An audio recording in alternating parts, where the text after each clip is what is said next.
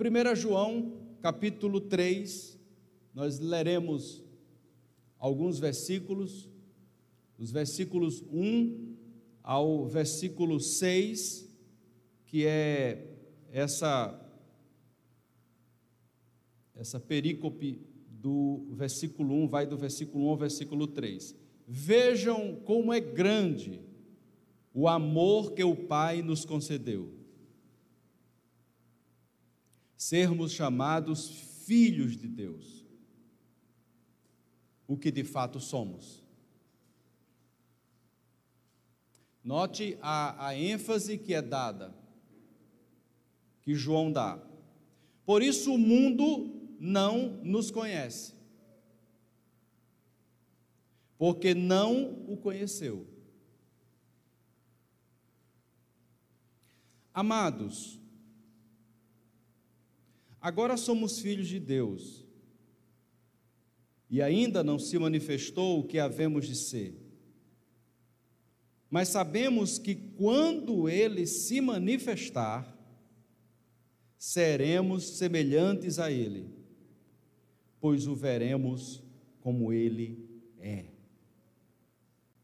Todo aquele que nele tem essa esta esperança purifica-se a si mesmo, assim como ele é puro. Todo aquele que pratica o pecado transgride a lei. De fato, o pecado é a transgressão da lei.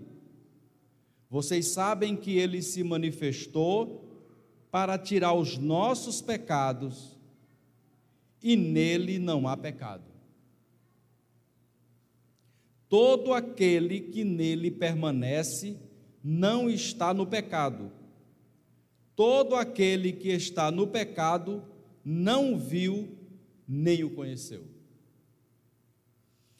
A escravidão, irmãos, sempre foi um, um tema presente na história da humanidade. Sempre. Desde que o homem tomou consciência que era homem e que ele percebeu a importância, ou ele percebeu que poderia controlar outros homens, a escravidão se estabeleceu. Claro, ao longo da história, com modelos diferentes. Então, por exemplo, na Grécia antiga, o escravo não se comparava com o escravo do período colonial aqui do Brasil. Mas era escravo, mentalidade de escravo, estrutura de escravo. Nós vivemos trezentos e poucos anos, quase quatro décadas, quase quatro séculos de escravidão.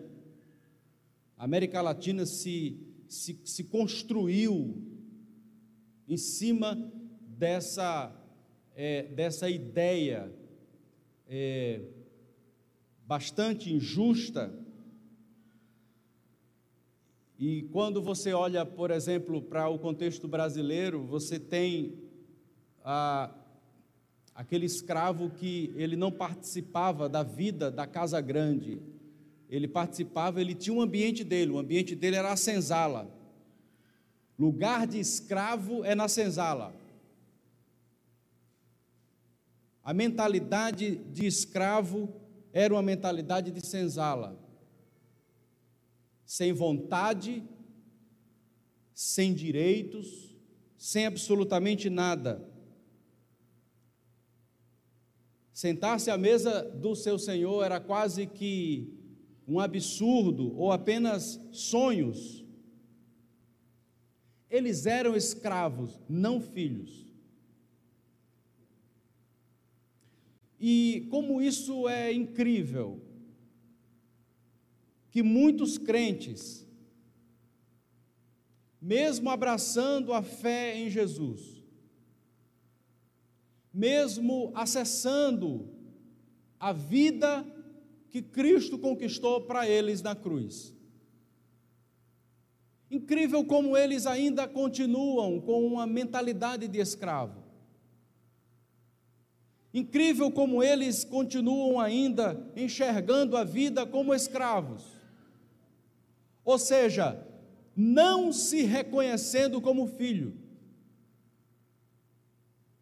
A gente encontra, por exemplo, na tela da Escritura inúmeros quadros dessa natureza. Por exemplo, a gente encontra na parábola do filho pródigo, o filho que fica parece não ser filho, não consegue enxergar o lugar que o pai conquistou para ele. É murmurador, reclamador, invejoso, não se alegra com a alegria do outro, não celebra a celebração do outro, não vive, vegeta. Abrindo mais a tela, você encontra é, a vida do povo de Israel, por exemplo. O povo que estava no Egito, que foi tirado de lá, era um, um, um aglomerado de escravos. Eram escravos que estavam sob o, sobre, sob o, o controle do, do faraó do Egito. Deus, Deus os tira de lá e o, os leva a uma terra que o Senhor Deus chama de terra da promessa, a terra que mana leite e mel. Quando nós olhamos para esse texto da primeira carta de João, nós enxergamos que João crava a segunda estaca, porque a primeira ele já cravou no verso 5 do capítulo 1 ele vai dizer que Deus é luz. E então ele vai descrever como que os, o, o povo do Senhor, como que os cristãos devem andar na luz, devem caminhar na luz, porque Deus é luz.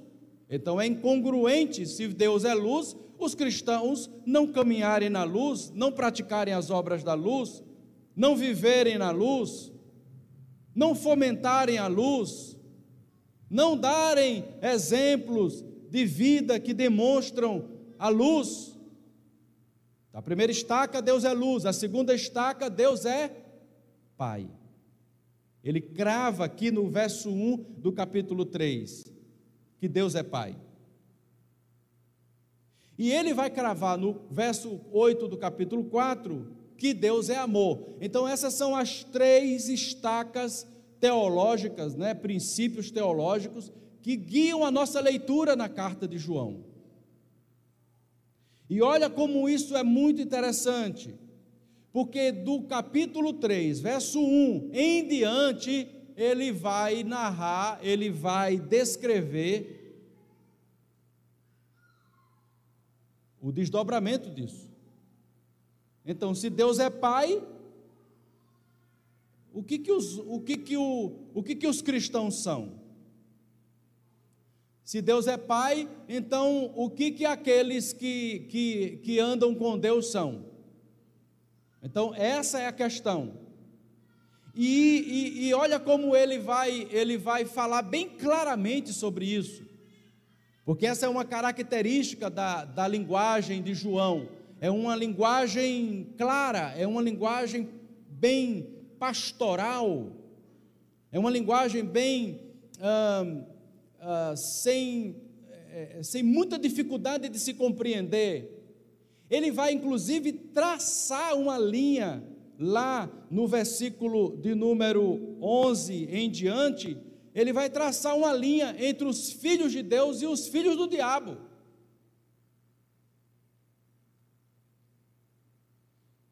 Então eu quero pregar aqui hoje sobre o, sobre o, sobre o tema, sobre o tema, escravo ou filho. Quem você é? Que mentalidade você carrega? A de filho ou de escravo? E quando eu falo escravo aqui, eu estou falando escravo daquilo que controla você. Porque a ideia da escravidão está fundamentalmente associada com aquilo que controla aquela pessoa. O escravo era escravo porque quem controlava ele, a vida dele, era o Senhor, era o dono dele, da senzala, o dono da casa grande, era o comerciante,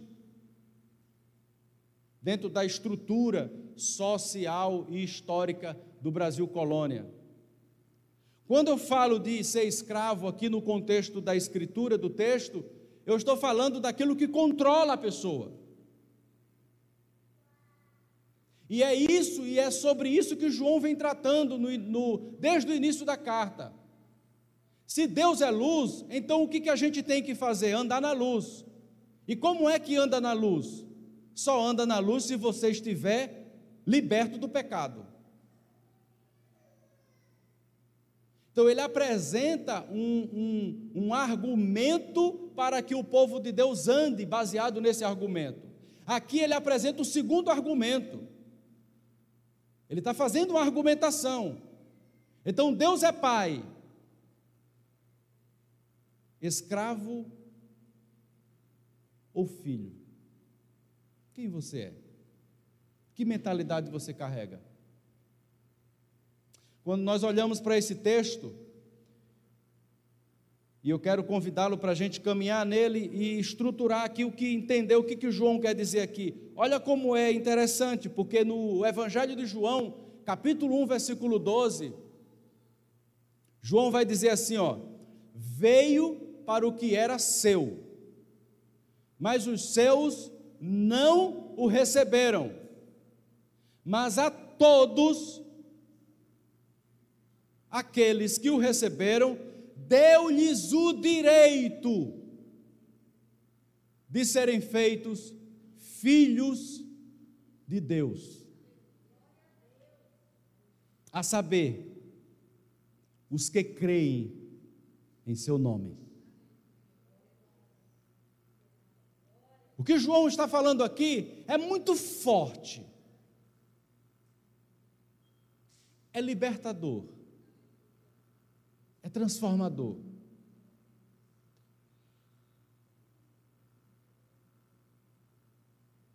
Porque João está estabelecendo uma linguagem, e não só uma linguagem, João está estabelecendo uma estrutura de relação. João está batendo no pé no tornozelo da estrutura religiosa, daquilo que segura o status quo da religião, que é um Deus longe, impessoal, uma divindade bem distante daqueles que o adoram. João está estabelecendo uma linguagem de relação, de proximidade. Pai. Deus é Pai.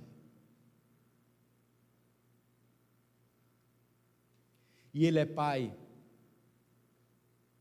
E só e apenas só por causa do seu grande amor.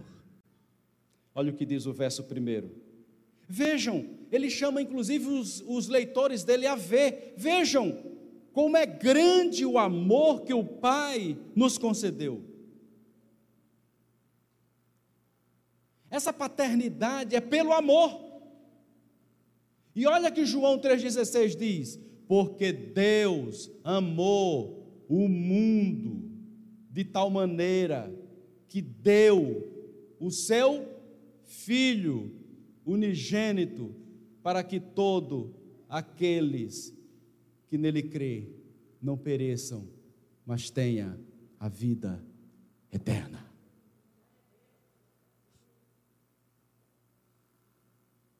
Foi pelo amor que ele se tornou pai. Ele é pai. Deus é pai pelo seu grande amor.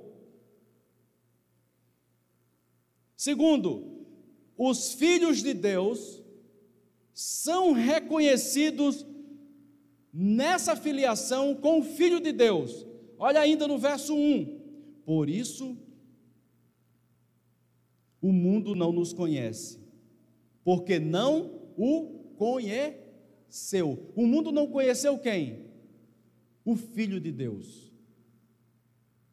Porque Deus enviou o seu Filho. Então a minha filiação, preste atenção, a minha filiação, o fato de eu ser filho, só é possível por causa do Filho de Deus. É o Filho perfeito de Deus, na pessoa de Jesus,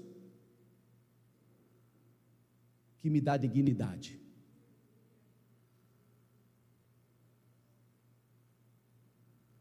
Que me arranca da senzala. Abre a porta e diz: Vem fazer parte da casa grande. Vem sentar à mesa comigo. Decanta.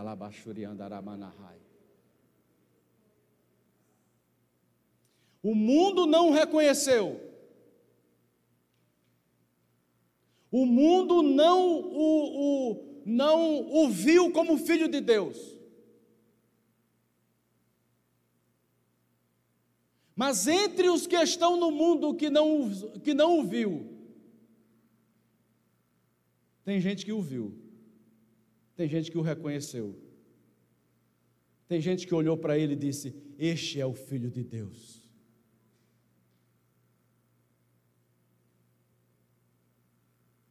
E dos tais está aqui essa comunidade reunida.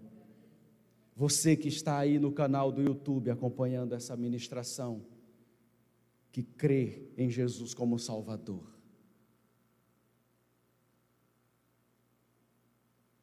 Essa é a primeira estrutura, é a primeira ideia que nós encontramos nessa perspectiva aqui de Deus é Pai.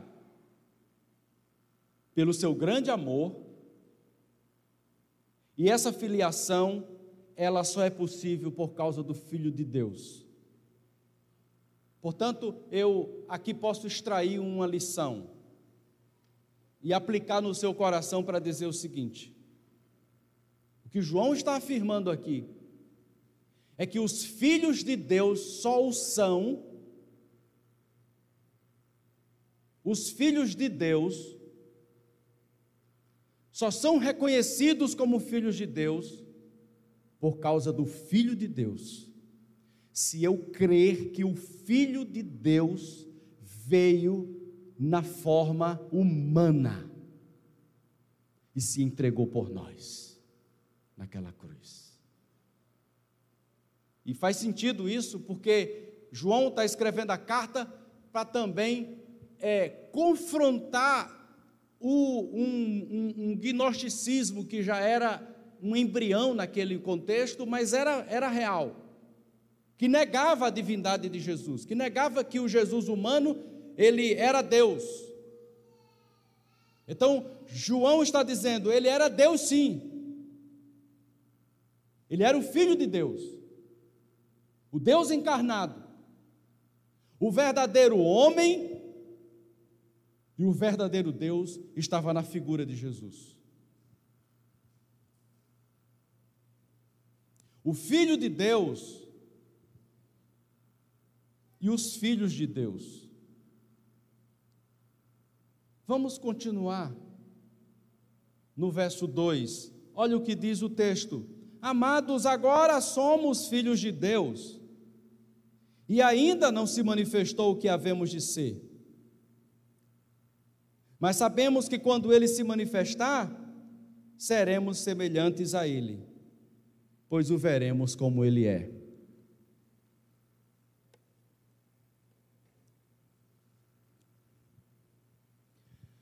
Veja que o Filho de Deus, os filhos de Deus são reconhecidos por causa do Filho de Deus.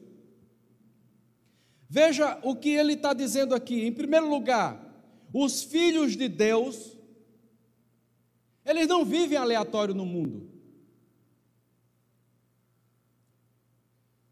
Quem abraça a fé em Jesus não vive de forma é, é,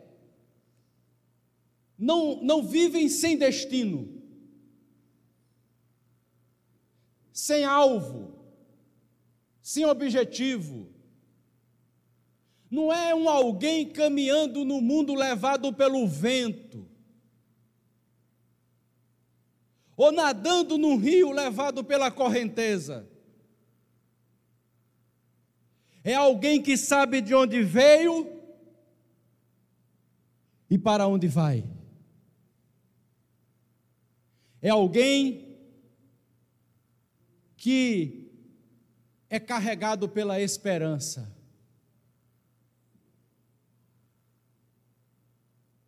Você entende isso que eu estou dizendo? É alguém que vive carregado pela esperança.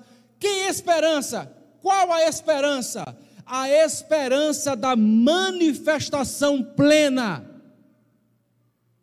daquele que foi o único que nos resgatou das trevas, que nos resgatou do pecado, que nos resgatou do poder de Satanás, o Filho de Deus.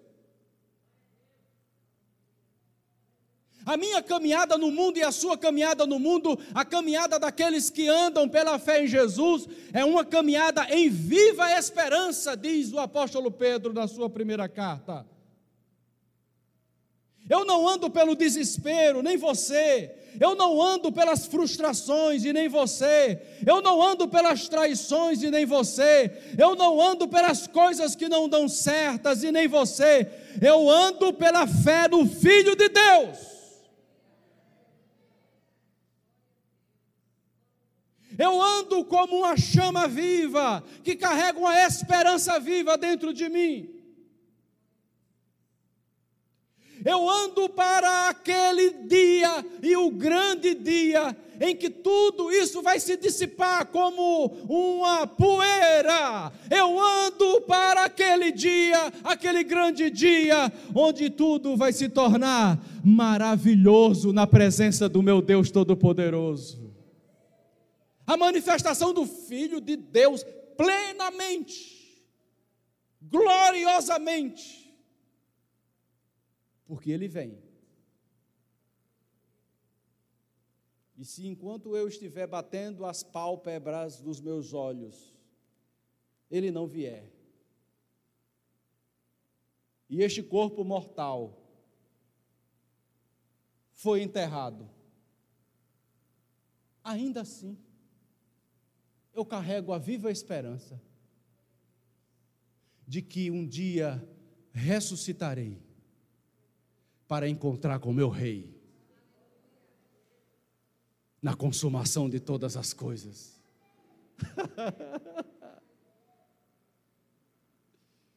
Isso arranca de nós o medo, arranca de nós toda a, tudo aquilo que nos paralisa na vida. Isso arranca de nós todos os temores. Isso arranca de nós a pequenez desta vida transitória. Isso nos lança na eternidade como uma flecha.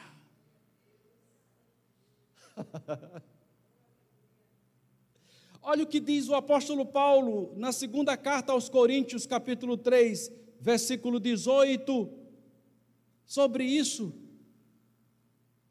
E todos nós, que com a face descoberta contemplamos a glória do Senhor, segundo a sua imagem, estamos sendo transformados com glória cada vez maior, a qual vem do Senhor, que é o Espírito.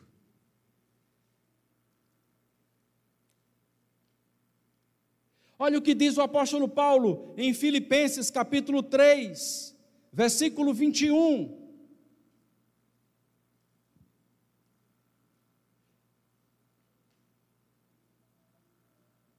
Pelo poder que o capacita a colocar todas as coisas debaixo do seu domínio.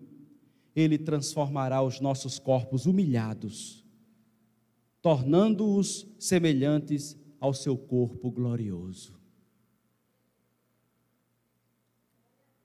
Olha o que diz Colossenses 3, 4. Capítulo 3, versículo 4. Quando Cristo, que é a sua vida, for manifestado, então vocês também serão manifestados com Ele em glória. Você é escravo ou você é livre? A sua mentalidade é de escravo ou de filho? Mas note ainda o que João diz no versículo 3 do capítulo 3. Ele vai dizer o seguinte: Todo aquele que nele tem esta esperança, qual a esperança? A esperança de que ele se manifestará um dia. Purifica-se a si mesmo, assim como ele é puro. Os filhos de Deus se purificam, andam com uma esperança e a santificação está dentro dessa perspectiva de que eu sou santo e caminho em santidade. E aí, como isso nos liberta daquele tipo de fala? Ser crente é muito difícil. Eu acho que ser escravo é difícil. Andar como escravo é muito difícil. Por quê? Porque escravo é revoltado escravo carrega uma revolta dentro dele. Yes. Filho não carrega revolta. Filho de Deus não carrega revolta. Imagine, você é filho de Deus. Para que ficar nessa revolta? Para que ficar nessa angústia?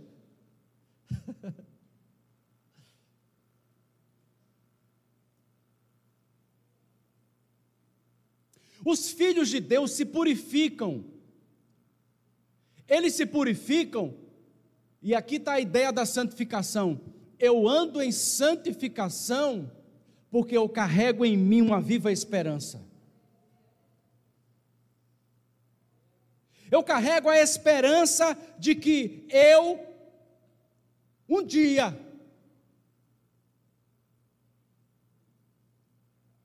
eu vou ser pleno, eu vou ser completo, não vai me faltar nada.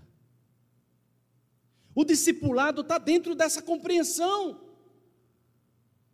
O discipulado não é uma relação onde eu me acho melhor do que o meu irmão, mais espiritual do que o meu irmão.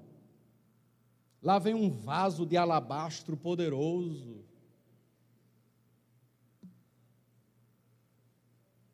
Lá vem um vaso. Lá vem, lá vem um vaso de mirra. E você, meu irmão, é o quê? Não, eu sou óleo de peroba. Não. Não, isso não existe. Todos nós aqui, todos os que andam nessa existência e que abraçaram a fé em Jesus, carrega uma imperfeição. Não são plenos. Se fosse plenos, nós acordávamos todo dia rindo.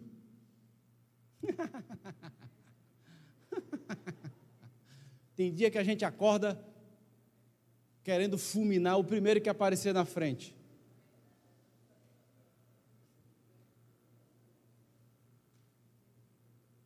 Por causa do pecado, dessa natureza. Aí a gente vai acordando, aí vai no banheiro, escova os dentes, olha no espelho, vê aquela caricatura, aí lava o rosto, alguns tomam um banho, e aí o Espírito Santo vai trabalhando. Meu filho, que é isso, meu filho? Que raiva é essa? Que angústia é essa? Olha para frente. Aí vem uma música na cabeça. É por isso que o crente tem que ler a Bíblia, tem, tem que se alimentar da palavra. É por isso que o crente tem que congregar, é por isso que o crente tem que andar junto com o outro, é por isso que o crente tem que estar numa relação de comunidade, é por isso que o crente tem que se alimentar de coisas que edificam, porque nesse momento você está tomando banho, aí vem aquela música, Aí você vai cantando debaixo do chuveiro, aí vai, aí vai jogando para fora aquele carnegão ruim, aquela coisa ruim, vai colocando de lado, aí você vai acordando, aí a esposa já está por ali, ô oh, meu amor, bom dia e tal, minha querida.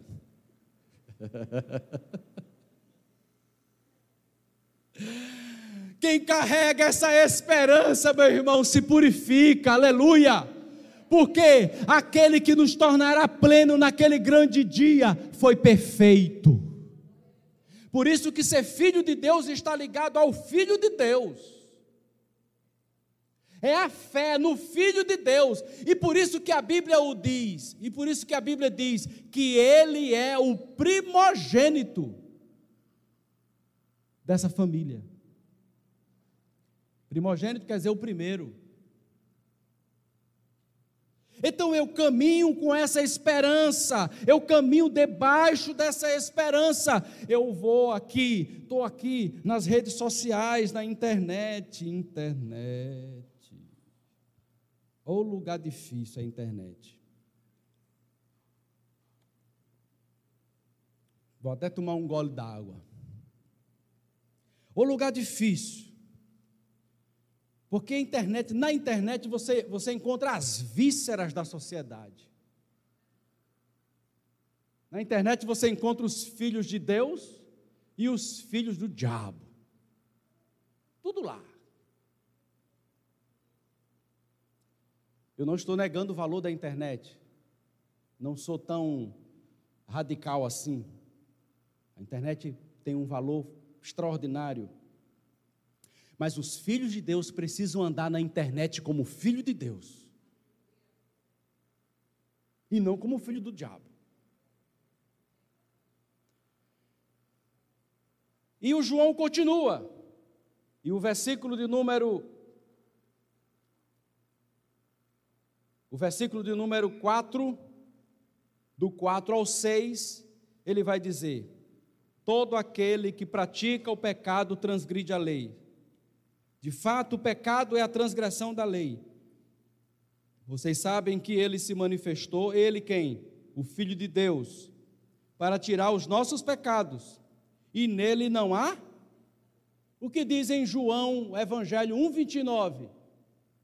João estava batizando lá no Jordão, batizou um, batizou outro, batizou outro e foi batizando, quando de repente Jesus se aproxima e João diz assim: Ó, vejam, é o Cordeiro de Deus que tira o pecado do mundo. Aleluia! Vejam, é o Cordeiro de Deus que tira o pecado do mundo. João está dizendo aqui, ó, versículo 5: Vocês sabem que ele manifestou para tirar os nossos pecados, e nele não há pecado. Deus em Cristo Jesus, Jesus em nenhum momento pecou. E essa foi a natureza da tentação lá no deserto. Lembram da tentação de Jesus no deserto? Olha como é, a, a Bíblia é extraordinária. Por isso que tem um princípio na hermenêutica que diz que a Bíblia explica a própria Bíblia. Lá no evento da tentação no deserto, o Senhor Jesus é batizado e quando ele está sendo batizado, uma voz rasga o céu, o Espírito Santo em forma corpórea de uma pomba pousa sobre ele e uma voz brada e diz: "Este é o meu filho amado, em quem a minha alma se compraz."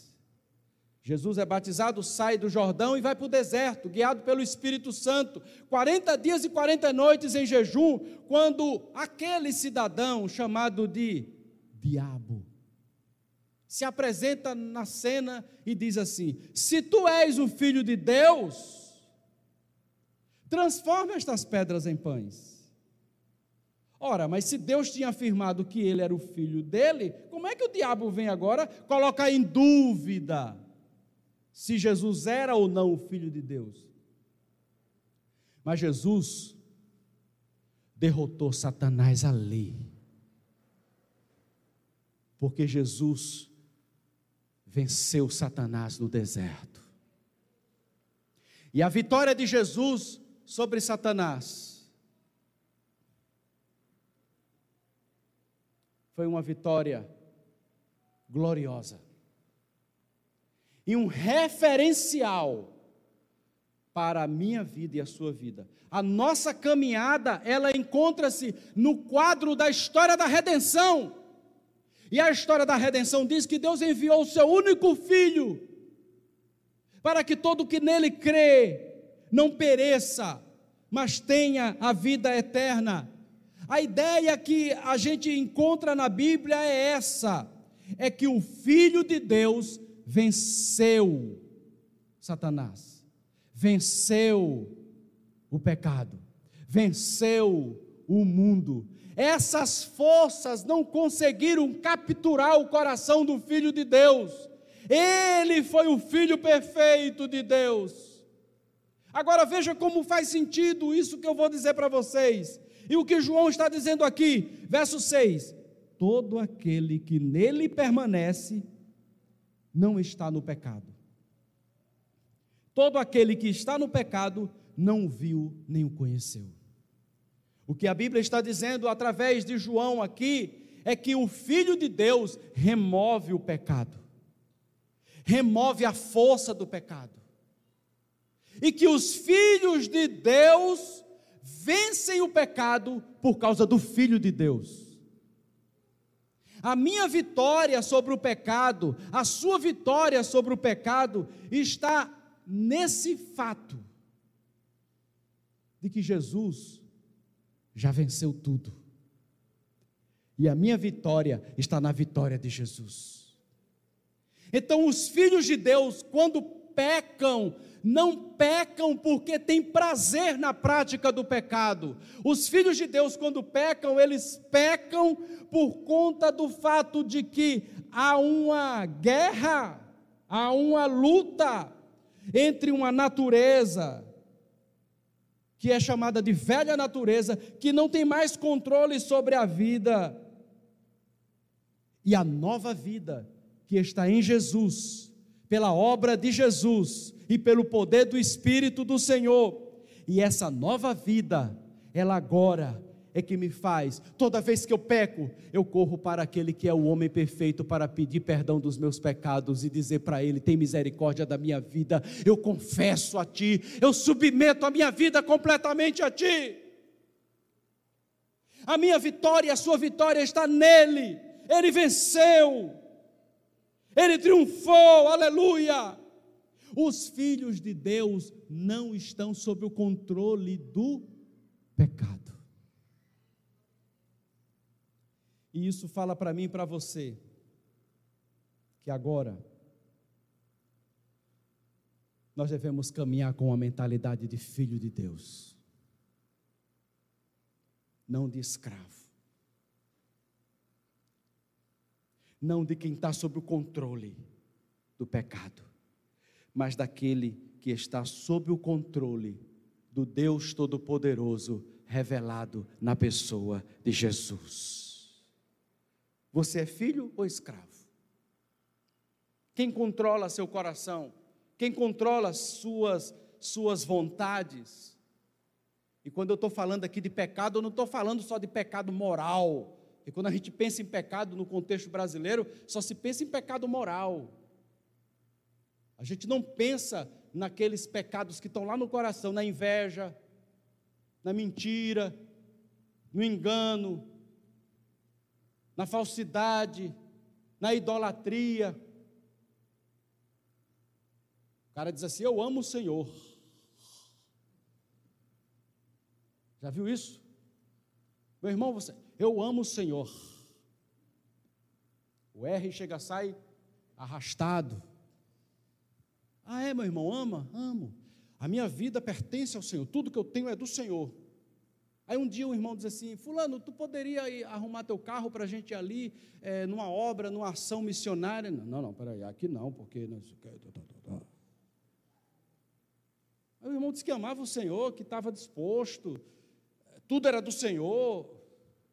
Parece que falar sobre isso é mais fácil do que a gente praticar essas coisas.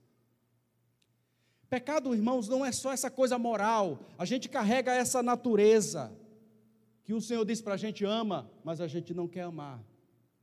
E quando a gente pensa em discipulado, quando a gente pensa nesse ambiente do discipulado, a gente pensa nesse lugar.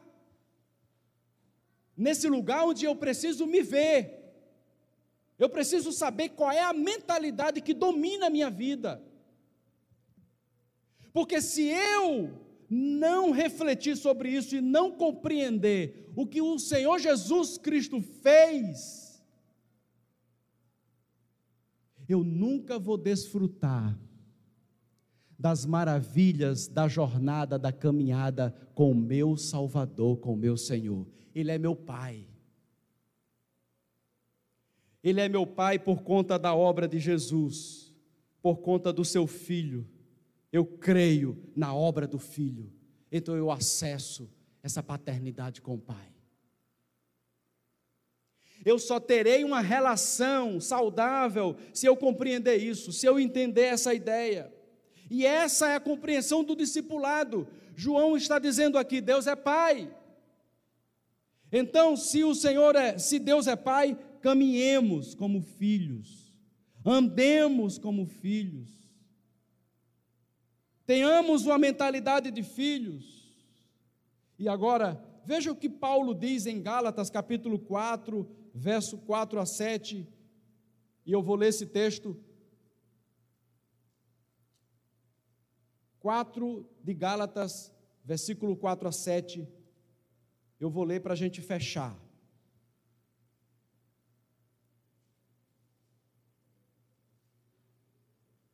Aleluia!